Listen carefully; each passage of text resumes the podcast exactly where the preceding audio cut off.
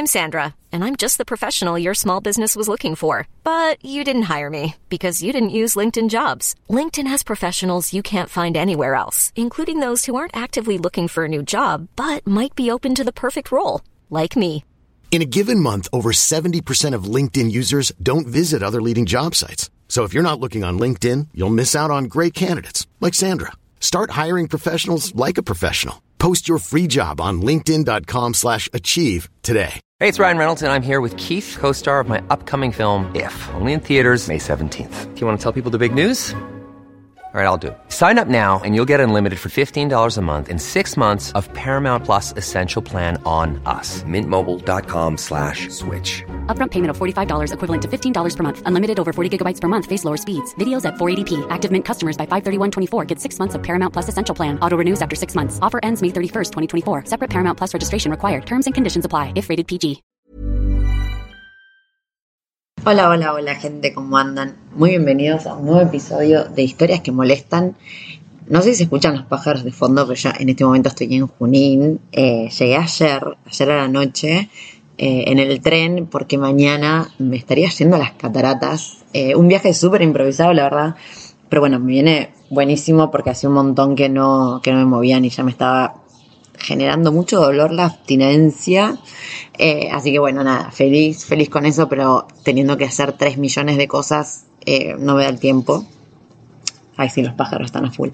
Tengo acá en, en casa, en Junín, tenemos un patiecito gigante y se llena, se llena de un montón de variedad de pájaros, así que algo que, que realmente extrañaba un toque viviendo en, en, Capital. Pero bueno, nada, les cuento que hoy tengo un episodio súper, la verdad, eh, la idea era hablar de otra cosa, estoy hablando, no me voy a hacer la misteriosa, estuve hablando con Luna, ustedes ya saben que Luna es una peruana que está viajando por el mundo hace seis años ya, nunca volvió, ella salió y no volvió, eh, así que es una de las que vive viajando y muy, muy, muy lento.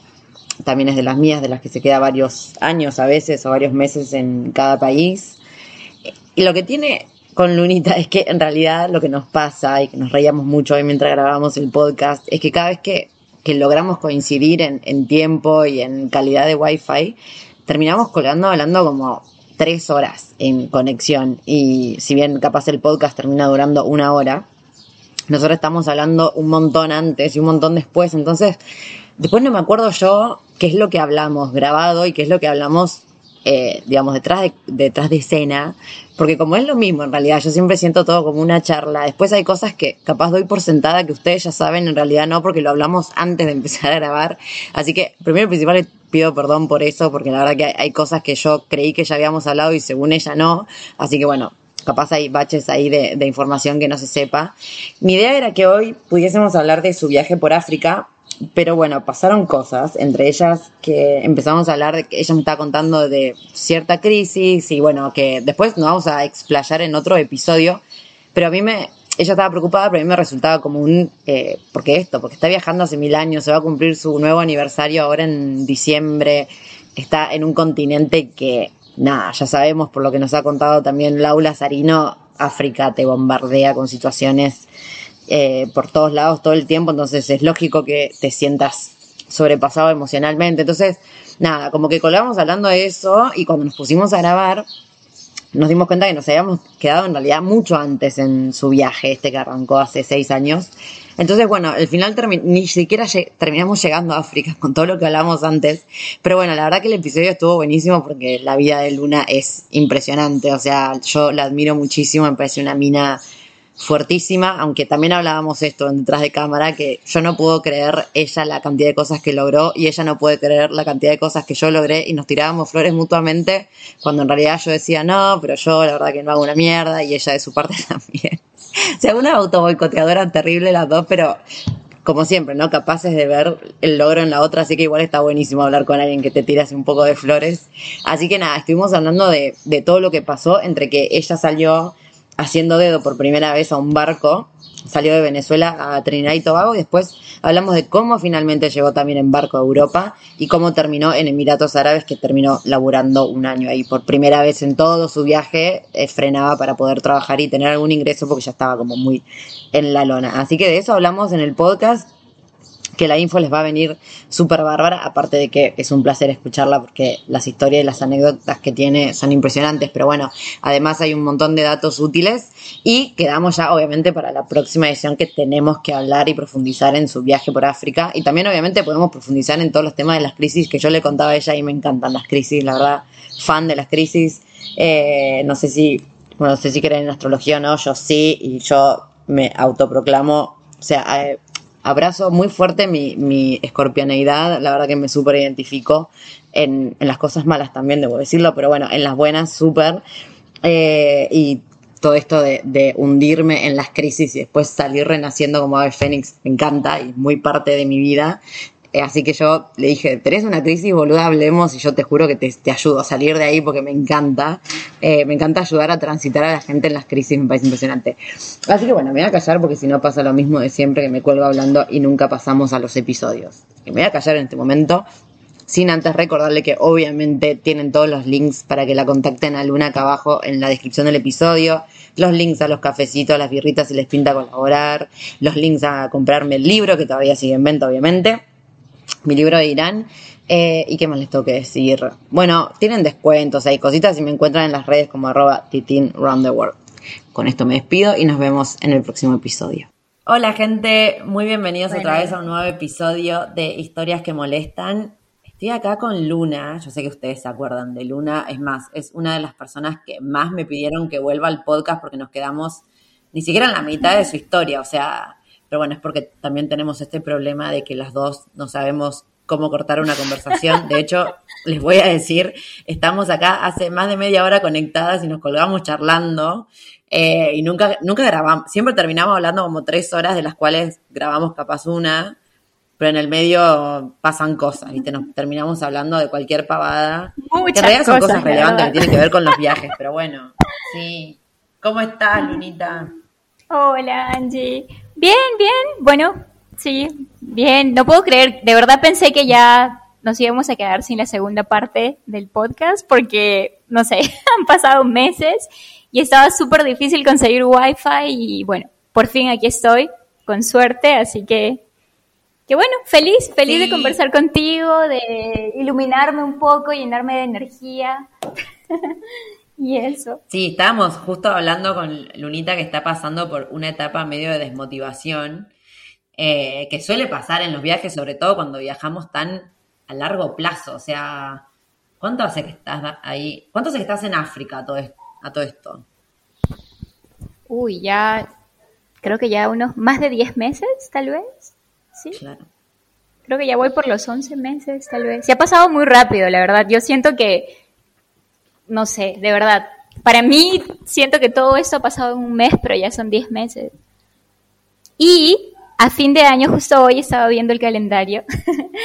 Eh, a fin de mes voy a cumplir ya Sí. seis años viajando y estoy, de repente creo que es eso, es la crisis de los, de los, de, de todos estos años de viaje y pensando como, ¿qué he hecho con mi vida o qué estoy haciendo, sabes? No me arrepiento de absolutamente nada, pero simplemente es como una catarsis, ¿sabes? Estoy haciendo como procesando todos estos años, todo este tiempo y estoy entrando un poco como en desmotivación, como que no he hecho lo suficiente y ya son tantos años. Bueno, no sé, la verdad. Algo así, algo está pasando en mí. Algo está pasando, sí, pero es bueno, yo soy muy fan de las Fuerte. crisis. A mí me encantan las crisis. O sea, la paso muy mal cuando tengo una crisis, obvio. Pero me encanta porque sé que, que, que es como el fin de algo que ya no sirve y se viene un recomienzo. Entonces, está buenísimo igual transitar esa crisis. A mí, yo, o sea, no sé si, si sos de creer en la astrología o no, pero yo soy escorpiana y somos muy fan de, de esto de así de, de crisis y después renacer de las cenizas como si nada. Entonces, yo le tengo un poco de cariño a las crisis porque para mí es, ya está, significa que hay algo que tenés o que venías trayendo que ya caducó y tenés que limpiar eso y salir a ver con algo nuevo. Entonces, nada, sí, a mí me encanta. Luna me estaba pidiendo perdón, Sí, me dice, como- "Ay, perdón que te use de psicóloga, no sé qué, pero a mí me encanta, yo amo, amo, y sobre todo cuando la gente está en crisis, sí, contame, contame y veamos qué está pasando. Gracias, de verdad me, me, me, me abriste un camino de luz por ahí para, para trabajar con esto, porque porque sí, hay mucho que reflexionar, muchas cosas que, que procesar igual de todo este tiempo y, y bueno, y sabes que yo creo que a veces, igual, las crisis o los cambios, no sé, se manifiestan a través de la salud, porque yo estuve un poco enferma hace dos semanas y yo creo que es como que mi cuerpo me estaba diciendo algo, ¿sabes? Como que avisándote de algo, a veces son cosas emocionales que se manifiestan, no sé, externamente por alguna dolencia, algún, alguna molestia física, y yo creo que fue eso. Así que, que bueno, ahí estoy en ese proceso y, y bueno, sí, se vienen los seis años pronto y han pasado muchísimas cosas que de hecho tengo que procesar y escribir y, en algún momento compartir. Sí, pero aparte eso, pensá que, o sea, estás diciendo, hace 10 meses que estás en África, o sea, no estás en Europa eh, latina, ¿entendés? Estás en África, o sea, con las millones de cosas que te deben estar pasando, es lógico que no, hayas tenido tiempo de procesar, eh, más encima se te vienen los seis años, o sea, imagínate, es una bomba emocional terrible. Es lógico que estés así como no, sabiendo qué te está pasando, o sea, tiene todo el sentido del mundo, así que nada. Ah, Gracias. Perdónate, déjate sentir esa, esa confusión. Esas emociones, sí. Sí. sí. aquí estoy con una mezcla de todo. Pero, pero bueno, eso. Nos habíamos quedado, creo, en el capítulo, porque como te digo, eso de ver la vida por capítulos, ahora, ahora lo veo así, como la etapa en la que estuve por acá, por allá. Nos habíamos quedado que fuiste a, a los países árabes, en Dubái habías estado, ¿no? Trabajando. Sí, sí, sí, sí. Ah, o nos habíamos quedado por los barcos, no me acuerdo. Sí, sí mm, digamos que ya llegué. Claro, nos habíamos que era la primera vez que trabajabas, ¿no? Que, habías decidido parar para trabajar. Sí, sí, sí. Algo así. En, en, cuatro años, digamos, sí. Había llegado a Emiratos. Mm, sí, o sea, primero estuve, cuando salté de continente, o sea, cuando salí de Latinoamérica, fue cuando empecé a hacer dedo en barcos, barco stop. Y claro, ¿verdad? ¿Cómo saliste de Latinoamérica? Es verdad, creo que eso no lo hablamos. Tienes razón. ¿Cómo saliste de Latinoamérica? Sí, creo que nos, quedamos, nos quedamos en el primer ride que hice para salir de Venezuela a Trinidad y Tobago. Y ya bueno, en fin, eso me abrió, me abrió las puertas a un nuevo universo, a un mundo paralelo, que era el mundo de los veleros y los navegantes. Y comencé a navegar por el Caribe en, en diferentes islas eh, a dedo también en estos veleros, eh, que fue toda una experiencia. Y, anduve por ahí como, no sé, unos seis meses de isla en isla hasta que conseguí un barco que cruzaba el Océano Atlántico y llegaba a Europa. Que en ese momento no pasaba así, ni por, de verdad no pasaba por mi mente llegar a Europa porque yo no tenía ni un peso y decía como que o sea, Europa no es el lugar para llegar sin dinero y, en estas condiciones, pero se dio y al final, esa es una parte mía que extraño un poco, ¿sabes? Como que antes, ya, yo sé, no tengo que aferrarme al pasado, pero antes era como que yo iba positivamente así al 100%, como que ya hay un barco que se va para Europa, me voy. Hay esto, me voy. Ahora es como que lo pienso un poco, ¿sabes? Y, y no es que esté mal, porque igual uno tiene que pensar las cosas, pero antes me llegaban mil cosas positivas cuando se trataba de, comenzar algo nuevo. Y ahora me llega primero como que lo negativo primero, como que, ay, ¿qué tal si pasa esto? ¿Y qué tal si pasa lo otro? Y ya luego recién veo el lado, el lado bueno de la situación. Entonces, en ese sentido siento que he cambiado. Pero bueno, es necesario es parte de la vida, creo. Y... Es la edad, o sea... y es eso. Es, horrible darte cuenta, pero es, la, es, lo que madurar. eso significa madurar. ¿Qué va a ser? Exactamente. Porque aparte también cuando tenés, cuando tenés experiencias, es como, empezás a ver lo, negativo porque capaz te pasa, ¿entendés? Como que cuando sos chico no, no, no te das cuenta de, lo de, sí, de las cosas negativas que pueden pasar porque no tenés la experiencia y crees que todo está bueno pero después cuando empezás a vivir cosas malas, después te puedes anticipar a lo malo. Entonces, nada, tiene, tiene que ver con madurez. A mí también a veces me da bronca conmigo misma ser una persona madura. ¿Cierto? Pero bueno, se supone que está bueno. Sí, sí, antes me... sí, claro, o sea, es parte del proceso de la vida, yo creo, como tú dices, parte de crecer y, y bueno, eso, o sea, los, los riesgos siempre han estado ahí y yo siempre fui consciente de eso, solo que ahora tal vez veo esa parte primero, ¿sabes? Y luego ya doy los siguientes pasos. Pero igual, sigo siendo, o sea, a veces igual, me sigo guiando por el corazón. Esa parte era muy bonita, ¿sabes? Los primeros tres años viajando, como dejarme guiar totalmente por el corazón, por la intuición, por lo que sienta, me ayudó muchísimo, porque, no sé, fue un empujón muy grande, ¿sabes? Como, como seguir mis propios instintos. Pero bueno, así fue como salí de, así fue como llegué a Europa en este velero, era un velero que llevaba cinco personas y, y bueno, ellos iban, iba sea, a ser más o menos un mes fuiste navegando porque- por el océano. Perdón. Ujú. Sí, ¿Fuiste sí, porque quisiste, eh, porque lo encontraste, digamos, encontraste este barco y dijiste, uh, qué bueno, o tenías ganas de ir a Europa? O sea, era tu... O fue porque, ay, bueno, hay un barco que va a Europa, voy. me voy. no, no, la verdad fue, primero yo estaba en el Caribe, pasando de isla en isla, hasta que en un, en un punto, en un momento, yo ya estaba como en una, ya estaba como en medio del, no sé cómo decirlo, en medio del agua, ¿sabes? O sea, estaba en medio del Caribe y, y no había salida porque ya era todo islas alrededor. Entonces era como que, ¿para dónde voy? Y esta idea de cruzar el océano, yo la tenía ya desde hace un tiempo atrás. Había conocido a una chica como varios meses antes que me había contado que ella cruzó el océano Atlántico, pero en el sentido contrario, desde algún lugar en África hacia Brasil. Entonces fue como que, wow, qué tal experiencia, me gustaría en algún momento intentarlo, ¿sabes?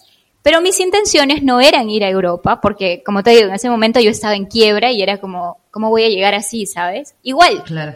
sabía más o menos cómo manejarme, pero Europa era otro continente, se supone que las cosas allá son más caras y que no sé qué. Entonces era, era, era un reto, pero eh, se dio la oportunidad y como que no lo pensé mucho y dije, bueno, ya, ¿por qué no? Aparte ya había estado como navegando un poco en las islas del Caribe y, y dije, bueno, sería una gran experiencia. Y ahí estaba yo, en el barco, metida para, lista para cruzar el océano. Primera fila. y, y eso, así fue Pero como, hermoso. como llegué para allá. sí, fue toda una ¿A experiencia, de verdad, a Portugal. Y me di cuenta, lo reafirmo aquí, porque hice una publicación en Facebook, en la, en la página que tengo, ya hace años, ¿no? Porque eso fue en el 2018 tratando de, de contar un poco sobre esta experiencia y la gente me pregunta como cómo se hace o dónde buscar. Hay páginas para buscar, hay grupos en Facebook, hay, ah, bueno, la mejor estrategia es caminar por las marinas, por los puertos, conversar con la gente, hacer amigos por ahí y, y más o menos es así como funciona, ¿no? Hasta que alguien te avisa que hay algún barco buscando gente o algún barco va a salir, una cosa así. Pero personalmente fue duro porque creo que no soy una buena navegante. Me da mucho mal de, eh, no sé, me da Ay, muchas no. náuseas estar en el, en el agua así y me la pasé vomitando muchísimo. Así que ¿Cuánto ellos iban a- hacia para España, pero yo- fueron más o menos 18 días para mí porque ellos continuaron. Yo me quedé en Portugal y ellos continuaron hacia España. Y, pero ellos eran polacos, todos polacos, eran cuatro personas de Polonia y yo. Y, y eso. sí, fue toda una experiencia. Fue como andar en una pequeña isla flotante en medio del océano. Eh, pero, bueno, llegué. y tuve muchísima suerte también de que cuando llegué a, cuando ya estábamos por llegar a Portugal, yo estaba como súper nerviosa, como todas esas historias de, de gente llegando a Europa, especialmente latinos, y, y, me acordé de todas las preguntas que me podían hacer o preguntarme cómo voy a sobrevivir y esto y lo otro. Y no tenía nada para probarles que podía sobrevivir allá. Claro. Pero bueno, las cosas se dieron de una forma muy, muy bonita, muy mágica. Nunca pasé por migraciones. El, el capitán bajó con los pasaportes y volvió y me dijo, bienvenida a Europa. Me dio mi pasaporte, ya estaba sellado y yo estaba como, no. Y ese día era mi cumpleaños, ¿sabes? Ay, bueno, espectacular. Sí, ese día era mi cumpleaños y yo estaba como, wow, ya, es mi regalo.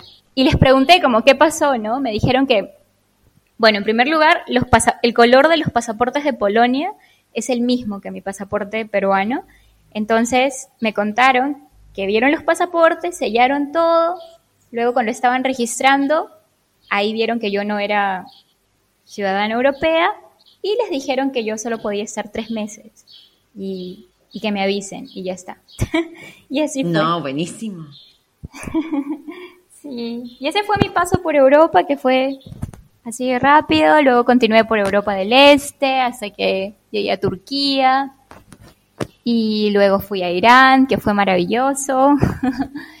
y, y, luego ya dije, no puedo seguir así, estoy muy en bancarrota, tengo que tratar de conseguir algo.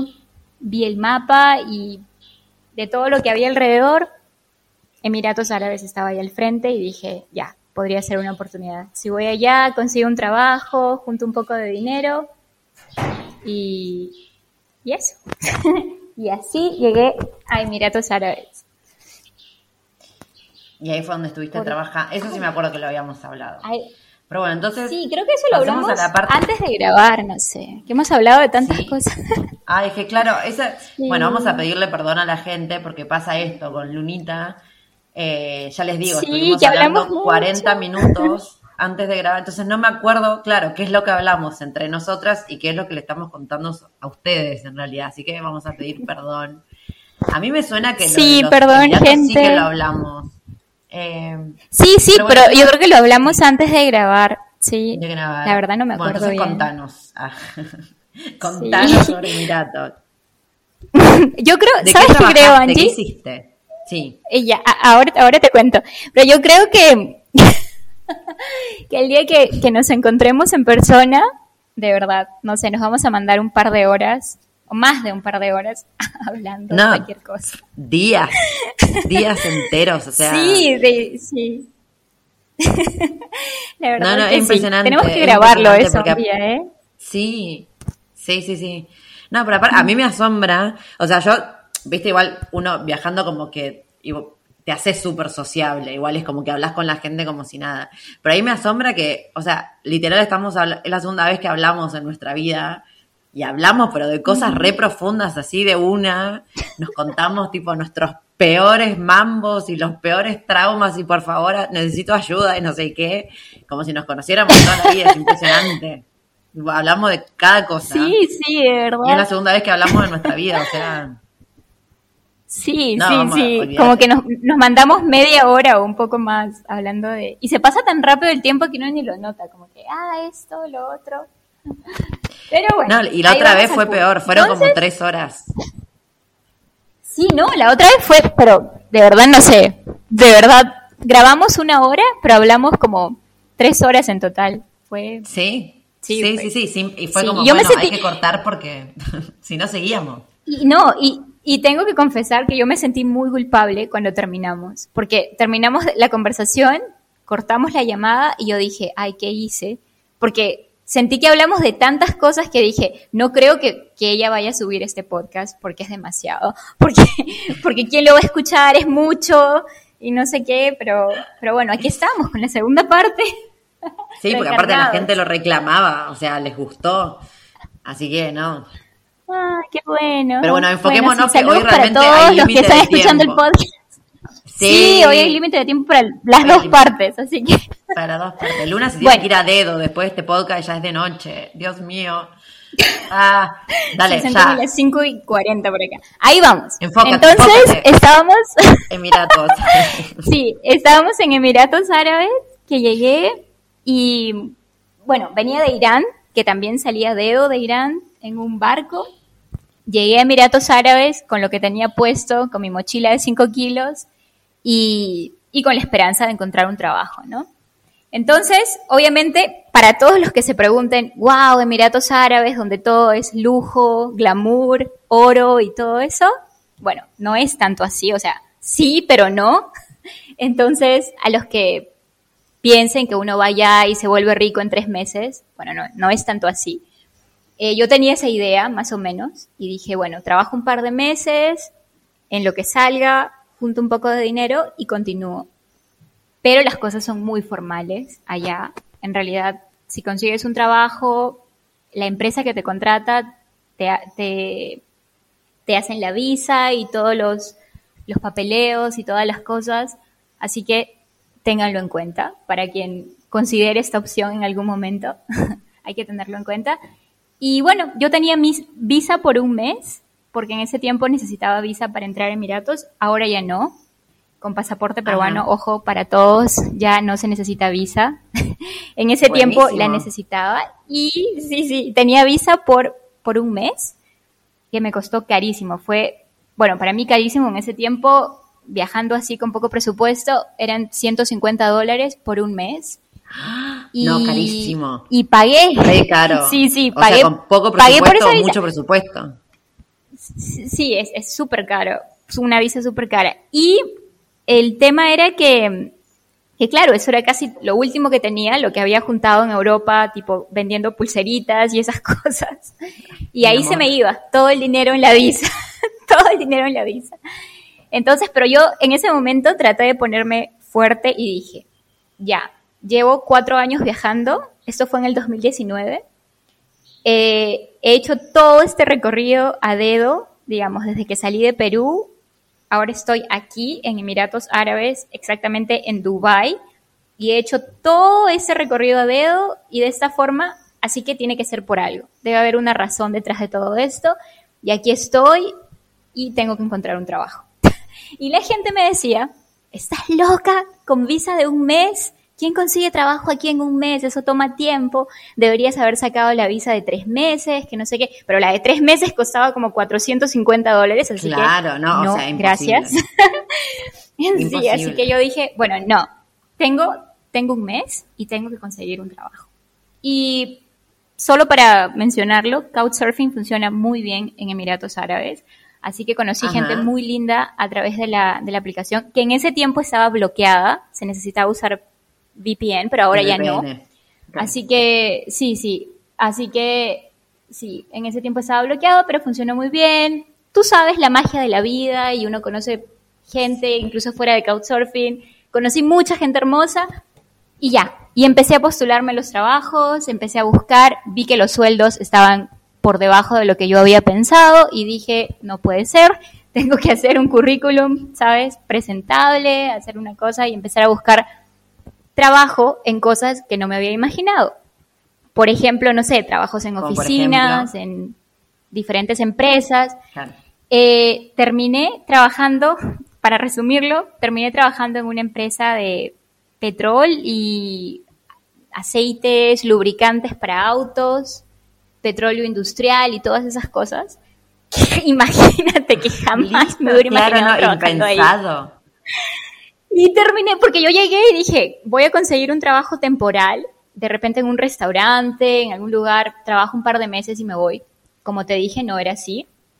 Y bueno, tuve las entrevistas en esa empresa, al final todo bien, pasé todo el proceso y me quedé ahí a trabajar en marketing y ventas. Tenía que, la empresa exportaba estos contenedores gigantes de productos a diferentes países y ahí estaba yo, mi misión era conseguir clientes de todas partes del mundo. Y, bueno, yo feliz porque fue toda una experiencia de verdad, contactar con gente de países, no sé, yo nunca había conocido gente de Turkmenistán, eh, no sé, de, de diferentes lugares. Fue toda una experiencia trabajar con gente de diferentes países, vivir en Emiratos Árabes, compartir casa con no sé, tenía roommates de Nepal, de India, de Filipinas, de todas partes, o sea, fue toda una experiencia. Y, Y me Ay, quedé qué ahí más de lo pensado. me quedé más de lo ¿Cómo hiciste pensado. para renovar la visa? Ah, al final ellos me hicieron todo, o sea, te contratan y te hacen, te hacen un contrato, ellos se encargan de pagar la visa de trabajo, de pagar por todo, ¿sabes? Ah. La empresa hace todo, pero hay un pequeño detalle. Eh, ah, ah, te lo estoy contando así súper resumido por el tiempo, pero para los que quieran preguntar más, pueden ahí escribirme. O de repente en algún momento muy futuro, cuando se me dé por escribir, voy a hacer un post detallado de cómo funcionan estas cosas allá. Pero los contratos son de dos años en, en- en todas las empresas. O sea, lo- hay un periodo de prueba, pero Ah, generalmente te dan una ok. residencia y una, un carnet. Son dos años. sí. Obviamente yo, imagínate, llevaba viajando cuatro años, más de, un poco más de cuatro años, moviéndome de aquí para allá todo el tiempo. Yo no podía imaginarme meterme en algo así, o sea, firmar un contrato de tan larga duración, para mí dos años era como, ¿sabes? No, me voy a sentir en prisión, encarcelada. Pero, pero, yo sabía que igual, en el momento que yo lo sienta, yo podía, después del periodo de prueba, o no sé, podía decir, saben, yo hasta aquí nomás. Igual no quería como estresarme por eso, ¿sabes? Pensé que iba a ser más duro, porque pensé que, que no sé, que me iba a volver loca al mes o a los dos meses. Eh, pero no, no fue así. O sea, el hecho de estar en un país rodeada de gente de tantas nacionalidades, para mí era como un pequeño viaje dentro del gran viaje. Eh, algo así. Claro. Entonces fue, fue toda una experiencia y, y dije, igual, si en algún momento yo me despierto y siento que ya no puedo más, que no puedo continuar con esta vida, ¿sabes? De, de trabajo de oficina, rutinario, no sé qué, mm, lo siento mucho, pero me voy a ir. Obviamente no, no se los dije en la entrevista, obviamente nadie no, lo por sabía, supuesto. pero, por pero yo, supuesto. si no, nunca me contrataba.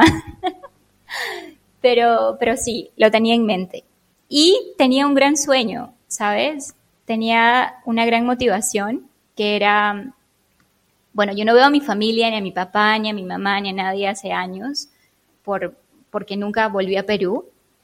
Y, pensé, si me quedo aquí a trabajar, ahorro un poco de dinero, sería espectacular para, no sé, invitar a mi mamá, a ella que le gusta viajar, a visitarme o viajar juntas, o no sé. Y esa era mi principal motivación, juntar dinero para encontrarme con mi mamá, o sea, para pagarle los pasajes y que ella venga donde sea que yo, que yo esté y viajar juntas.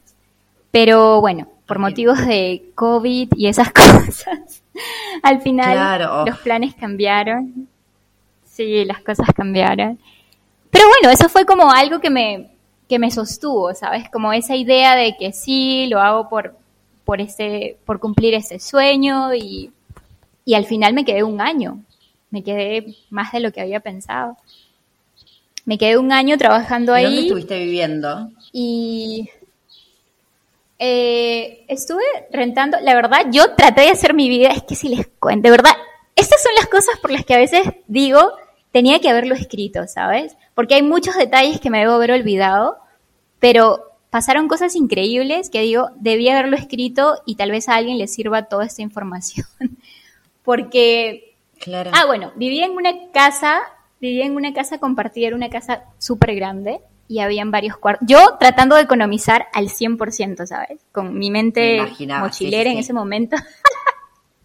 Yo como que no, ¿sabes? A ver, este es mi sueldo, esto es lo que separo para la comida, esto es lo que separo para, para la renta y eso es lo que separo para ahorrar para viajar después. O sea, yo quería ahorrar lo máximo posible, o sea, yo quería vivir al mínimo, o sea, dentro de lo posible, pero ahorrando lo más que pueda.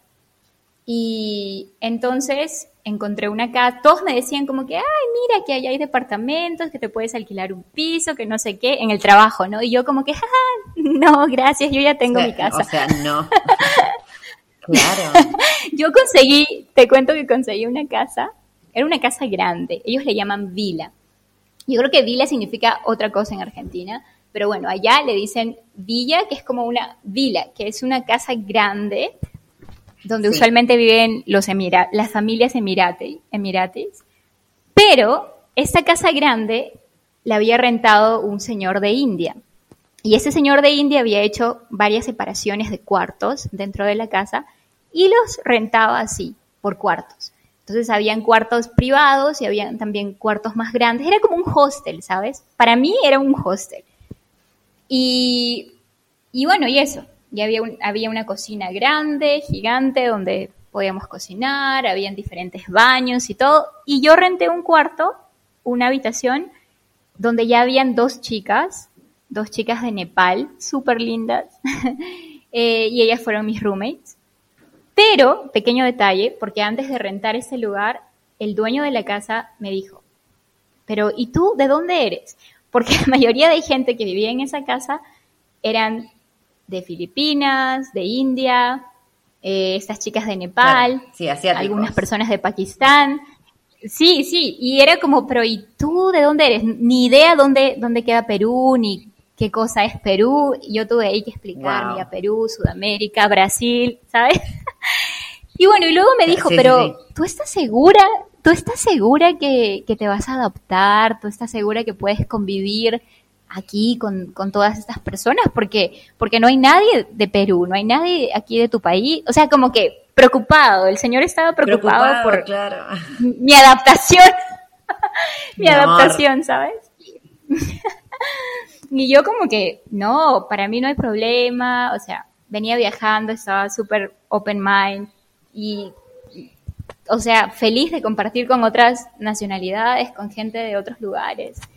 Y, y eso, esa fue mi experiencia y me quedé viviendo ahí. Por cierto, la renta era muy económica, para mí era como perfecto. O sea, teníamos wifi, imagínate. Todo incluido, wifi, agua, luz, eh, bueno, el gas para cocinar lo compartía con las, con las chicas. O sea, todo bien. Para mí era, era, había llegado al lugar perfecto, la verdad. y, y esa fue mi vida en Emiratos. Luego conocí muchísima gente fuera del trabajo también, muchos amigos, se organizaban eh, campamentos en el desierto, fogatas. La verdad, no me puedo quejar. Creo que fue un año de experiencias muy bonitas, de mucho aprendizaje, porque también tuve mucho tiempo, o sea, tenía mi propio lugar, algo que no había experimentado en muchos años. Y la primera vez que yo estaba viviendo por mi cuenta, o sea, que yo me pagaba la renta, que yo esto, que yo, o sea, que yo compré mi primera olla para freírme un huevo, mi primera sartén, o sea, todo, todo así de cero. Fue toda una experiencia y con altos y bajos, pero, pero la disfruté y aprendí mucho. Y, eso. Y para salir, cerrar el capítulo de Emiratos, se cierra más o menos así. Cuando yo decido renunciar, justo cuando ya iba a cumplir un año en el trabajo, Ah, acuérdate que los contratos son por dos años, pero bueno, yo me tenía que ir porque ya sentía que ya era mi momento, ¿sabes? yo ya había cumplido mi, mi propósito y yo sentía que tenía que partir. Incluso, bueno, ya, esas cosas no vienen el caso. Ya, eso para, para una próxima vez. bueno, para, para cerrar el capítulo de... Para los que quieran más detalles, me escriben, por favor. Bueno, el tema es que para cerrar el capítulo de Emiratos Árabes, Cumplo un año trabajando, presento mi carta de renuncia, que fue otro tema también, porque me dijeron, ¿cómo? ¿Qué? ¿What? ¿Te vas? Claro, sí, sí, sí, bueno. Lo vamos a hablar en otro sí, momento, había, a mí también me interesa. Había visas de por medio y todo, pero igual ellos no se estaban portando muy bien, o sea, en esa empresa, que no voy a dar nombres, habían, habían unos problemas de administración y, y la verdad es que estaban retrasando los sueldos y esas cosas. Así que igual, o sea, para mí era como que ya, esta es como la gota que derramó el vaso y algo que me dice que ya debo partir, ¿sabes? Entonces yo estaba lista, súper fresca para irme a Oman. Dije, ya, me voy de Emiratos, me voy para Oman, luego consigo un barquito, me voy para Pakistán, ya tenía visa, eh, que luego me cancelaron por lo del COVID. Y yo renuncio, ¿no? En ese momento, la historia esa del virus había comenzado en China y era algo como que, bueno, es en China. Se estaba empezando a expandir por Italia, por España, pero nunca lo tomé como algo tan, creo que al principio nadie lo tomó como algo tan grave, ¿sabes? Y yo dije, bueno, está bien, yo renuncio y de acá a un mes seguramente todo tranqui, todo pasa y voy a estar lista para salir, así que no hay problema. Y obviamente, como todos sabemos, no fue cosa de un mes, no fue cosa de dos meses ni de tres, o sea, fue cosa de una cosa seria que, que se extendió por, por, por mucho tiempo.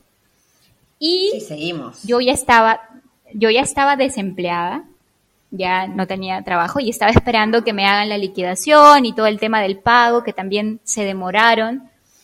Y, y mientras tanto yo dije, bueno, ya no voy a seguir pagando la renta que pago, me voy de la, de la casa donde estaba.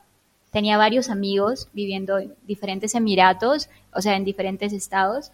Y dije, bueno, voy a quedarme con ellos, me quedo un par de días por aquí, una semana por allá y así, completo el mes se acaba toda esa locura de COVID y me voy. Pero no fue así y me quedé encerrada en Emiratos Árabes durante cinco meses, sin trabajo y sin casa. No. sin trabajo y sin casa, sí.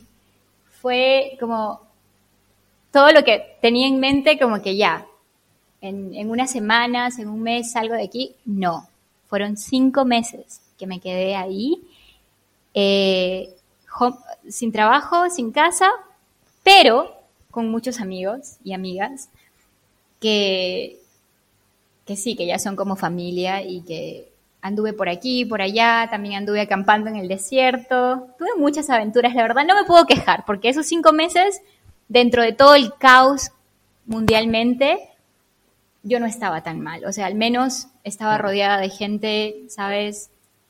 Sí, todo bien.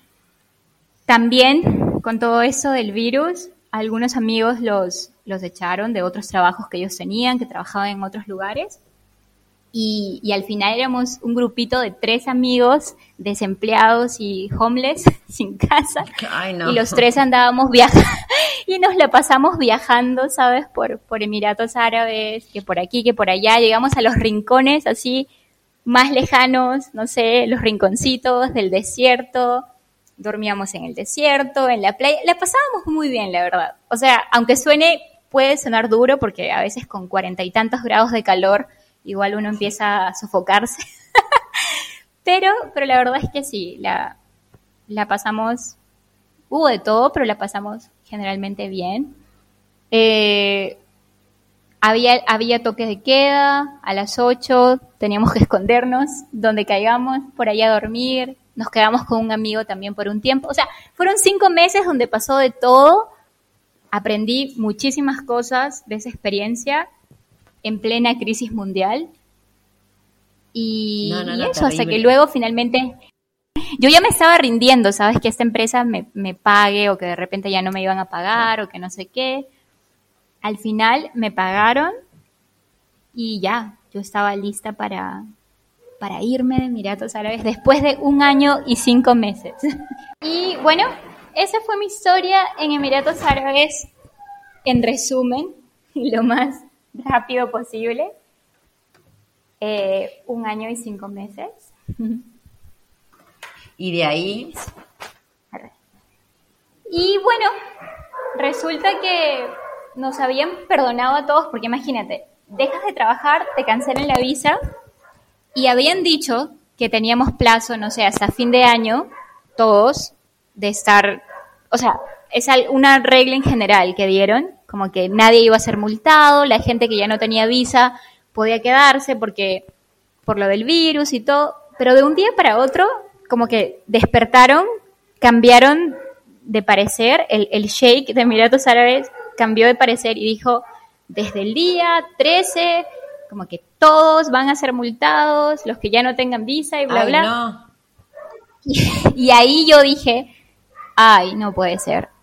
¿Cuándo es 13? Veo mi celular y era el día siguiente. Así que dije, no, tengo que salir. tengo que salir porque no quiero imaginarme lo que es pagar una multa en este país, ¿sabes? Por uh, exceso de, no sé, por, por exceder los días y no sé qué. Yo, ¿por qué me quedé cinco meses? Porque yo no quería volar. Imagínate, todo mi viaje había sido a dedo, desde Perú hasta Emiratos Árabes, durante más de cuatro años. Y yo no quería tomar un avión para tener que salir de ahí, porque de alguna forma en ese momento yo pensaba de que, no, ¿por qué? No quiero tomar un avión, voy a destruir todo y no sé qué. Pero bueno, al final hay cosas que no podían esperar más. que, escapan de tu control. Ya había esperado. Sí, y, no sabes, ¿ah? Eso, esa es una para... Esta historia, algún día cuando nos conozcamos, tenemos que hablarlo a nivel psicológico porque porque fue algo duro psicológicamente, ¿sabes? Como que yo me negaba, me fui a los puertos a buscar estos barcos grandes de cargo para, para tratar de salir en un barco, porque yo no quería tomar avión. No, le tengo miedo a volar en aviones, simplemente no quería salir de esa manera, ¿entiendes? Y, y bueno, sí, capaz se sentía como una huida, una cosa así. Y sí, no era lo que hacía que, como esta no es la forma en la que viajo, no quiero salir así, yo... Pero bueno, fue algo que yo creo que eso del virus nos cambió la vida a todos, en todos los sentidos. Y, bueno, y uno tuvo que, me tuve que volver más flexible en ese sentido y tenía que salir. Me cancelaron el vuelo que tenía a Turquía, que era de, lo más, de los más baratos que conseguí para salir. Me lo cancelaron tres veces. Y yo estaba como, ay Dios, ¿qué hago? Me cancelaron el vuelo tres veces. Cada día que pasa se me va sumando una multa, ¿sabes? Por, por cada día. Al final, bueno, al final fui a hablar como que en migraciones, explicar que tenía los vuelos cancelados, que, que por favor que hagan algo porque no podía seguir con estas multas. Bueno, al final uno siempre se cruza con la, con la gente correcta en el camino y y me tocaron muchos angelitos en el camino que más o menos me ayudaron, ¿sabes? Como a, con, con eso del tema del, de, la, de las multas y decirme, bueno, vamos a tratar de solucionarlo en el sistema y no sé qué, y ya. El tema es que al final, mi corazón que me mandaba flechazos y me mandaba en dirección a Pakistán, yo tenía muchísimas ganas de ir a Pakistán, pero en ese momento Pakistán estaba cerrado, todos los lugares a donde yo de verdad quería ir de corazón estaban cerrados, todos esos países. Desde que me cancelaron, me cancelaron el vuelo a Turquía, se me ocurrió por ver qué países eran los más flexibles en ese momento. Primero que nada, vuelos baratos, ¿ok? Los, vuelos más económicos y qué países no pedían cuarentena y no pedían este test. En ese momento no todos los países pedían test. Y fue así como encontré Serbia, en los Balcanes, en Europa del Este. Y bueno, obviamente no tenía, no tenía idea ni muchas ganas de ir para allá, pero dije, ¿qué hago, no? ¿Cómo salgo de aquí? Y, y conseguí este vuelo a Serbia, no pedían cuarentena, no pedían test PCR y así fue como terminé en Serbia. A Serbia, aparte. ¿Y ahí qué hiciste? A Serbia. Ahí pasaron muchas cosas también. Ah, nunca escribí nada sobre Serbia. Cada vez que hablo contigo me viene una mezcla de emociones, ¿sabes? De mencionar los lugares y todo. Bueno. Bueno, en conclusión, me quedé en Serbia unos tres meses. Luego fue difícil salir de ahí también por el tema de que Perú había entrado en la lista roja de, del tema del virus Imagínate, yo no había estado en Perú hace cinco años en ese momento, más de cinco años. Pero ¿cómo explicarle a la gente de migraciones en la frontera de que, mira, mi pasaporte es peruano, pero yo no estoy en Perú y mira, estuve en Serbia tres meses, como, ayúdame a salir, ¿sabes? Pero es como que no, tu pasaporte es peruano y Perú está en la lista roja y no puedes entrar aquí, no puedes entrar aquí. Hay un montón de esas historias y es terrible, sí. Porque es como, o sea, lo podés probar. Claro, tienes el pasaporte ahí contigo, los sellos, la entrada, salidas, pero, pero es que a nadie le importa. O sea, tú eres pasaporte peruano, lista roja, no pasa. Así. Así que así fue como pasó y bueno, al final logré salir después de muchos intentos por diferentes fronteras y me fui hacia Turquía y, y bueno, nuevamente en Turquía, que es un país que me encanta, de verdad es de mis favoritos. Me quedé ahí como tres meses más, no sé.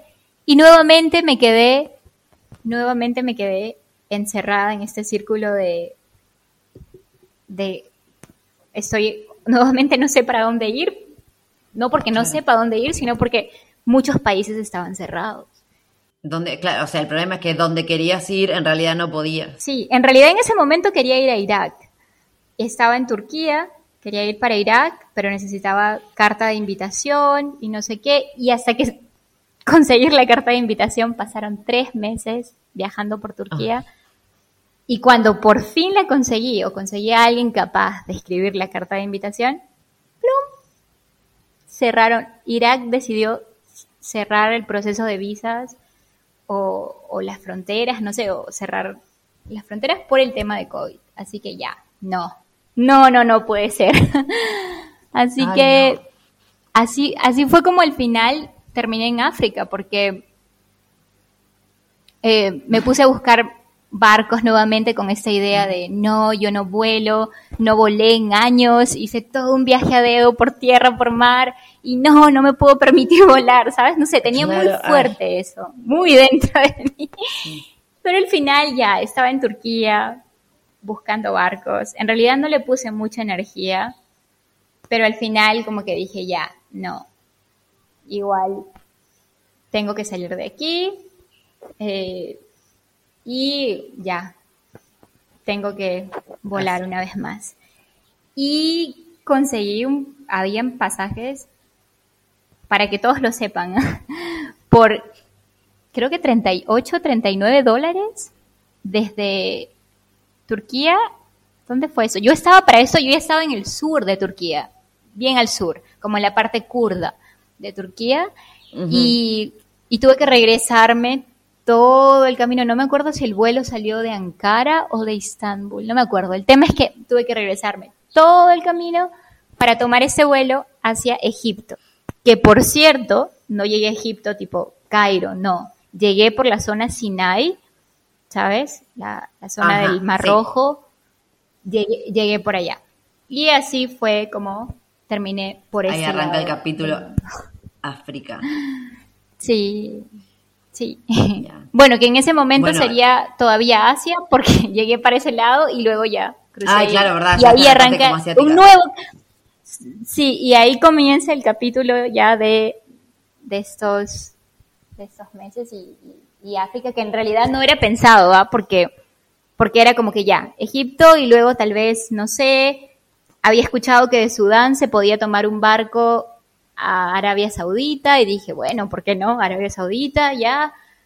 Pero al final, ya, el resto del mundo estaba en plena crisis mundial y apenas puse un pie en Egipto era como si ya estaba en una realidad paralela porque habían fiestas, había grupos de gente socializando y cosas y era como, wow, qué tal cambio, ¿no?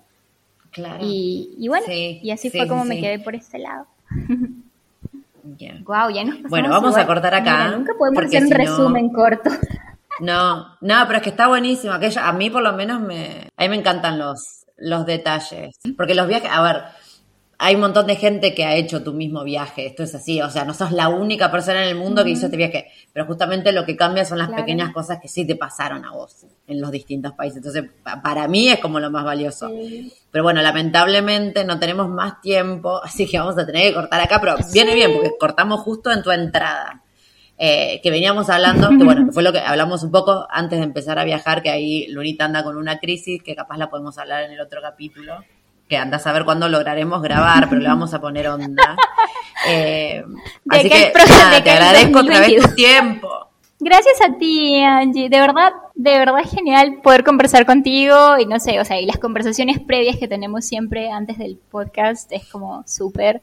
Así que gracias, de verdad. Me ayuda un montón eso de conversar, hablar, ya que no puedo escribir, que me siento tipo bloqueada para escribir, al menos puedo hablar todavía.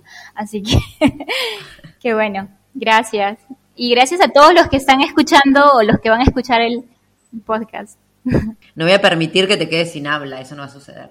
Sí, estuvimos hablando ahí que está, un poco bloqueada con la escritura, pero estamos haciendo el, Estoy coacheando, básicamente, que me recibo ahora a fin de año. Ah, gracias. Me encanta. Practiquemos. Ah, ¿verdad? Sí, eh, Un besote. Sí. Gracias. Gracias, un abrazo, Un abrazo para ti también. Mucha buena vibra para todo lo que se viene con tu libro y las presentaciones. Así que felicidades por todo. Te dije que te aplaudo, me saco el sombrero y de verdad eh, súper todo lo que estás haciendo. Que a mí me tomaría dos vidas escribir un libro, así que tú lo lograste y me siento tipo realizada por ese lado a través de otra, otra mujer viajera. Ay, tierna, gracias. Ever catch yourself eating the same flavorless dinner three days in a row? Dreaming of something better? Well, HelloFresh is your guilt-free dream come true, baby. It's me, Kiki Palmer. Let's wake up those taste buds with hot, juicy pecan crusted chicken or garlic butter shrimp scampi. Mm. Hello Fresh. Stop dreaming of all the delicious possibilities and dig in at HelloFresh.com. Let's get this dinner party started.